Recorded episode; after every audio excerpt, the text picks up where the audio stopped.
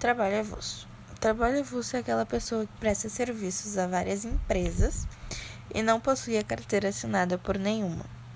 Eles podem optar por se filiar a um sindicato ou não, porém, eles possuem todos os direitos que um empregador de carteira assinada possui.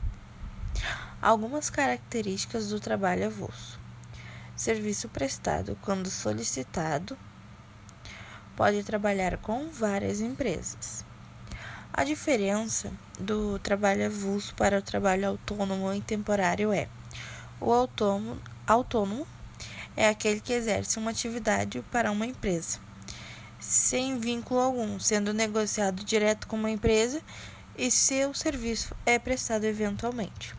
O temporário, este é contratado pela empresa, com um contrato de no máximo 90 dias, para substituir provisoriamente os funcionários da empresa.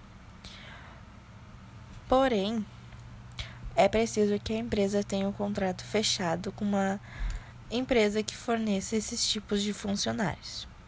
E o avulso é o que não possui vínculo algum com a empresa e que presta serviços eventualmente e que possui todos os direitos que qualquer